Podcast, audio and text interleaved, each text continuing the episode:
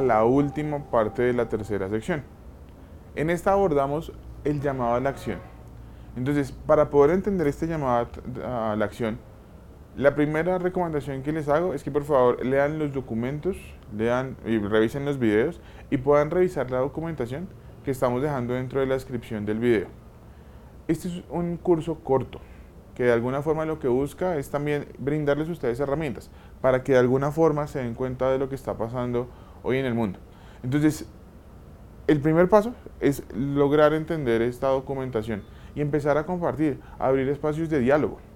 Yo creo que en cualquiera de las instituciones en las que ustedes están trabajando, un espacio de capacitación, un espacio de reflexión sobre lo que se puede hacer de forma diferente a lo que se está haciendo hoy en día, es totalmente bienvenido.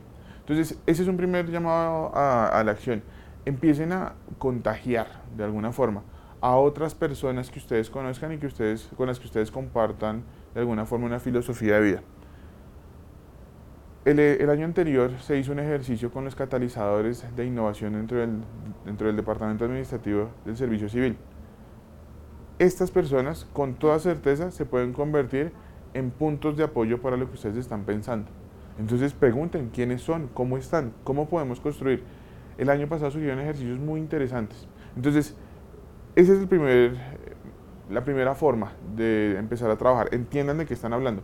Lo segundo, creo que es lo relevante, identifiquen una comunidad, identifiquen un alguien, un sector económico, una empresa, un algo, una comunidad, tengan presente esto, a la cual ustedes quieran beneficiar.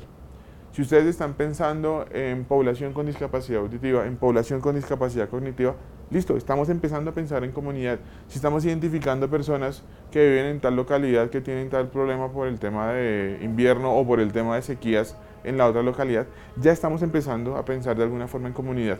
Entonces, ese es el segundo elemento. Piensen en estas comunidades y piensen de cuál es la problemática de estas comunidades. Si ustedes piensan, todos nuestros cuatro casos de éxito identificaron una problemática y sobre esa problemática construyeron soluciones. Soluciones que fueron validadas de alguna forma con la comunidad.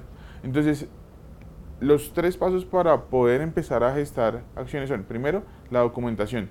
Segundo, identifiquen la comunidad y verifiquen el problema. Y tercero, lo más importante, empiecen a ejecutar.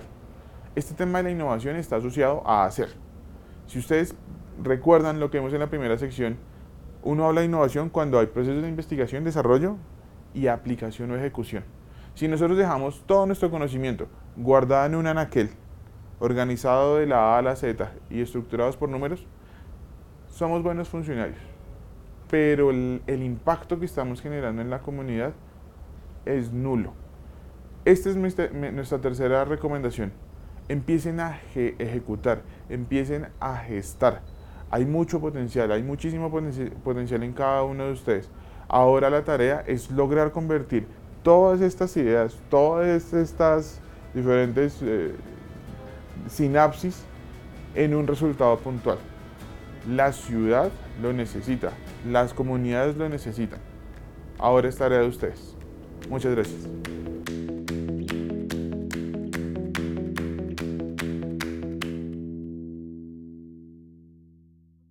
Alcaldía de Bogotá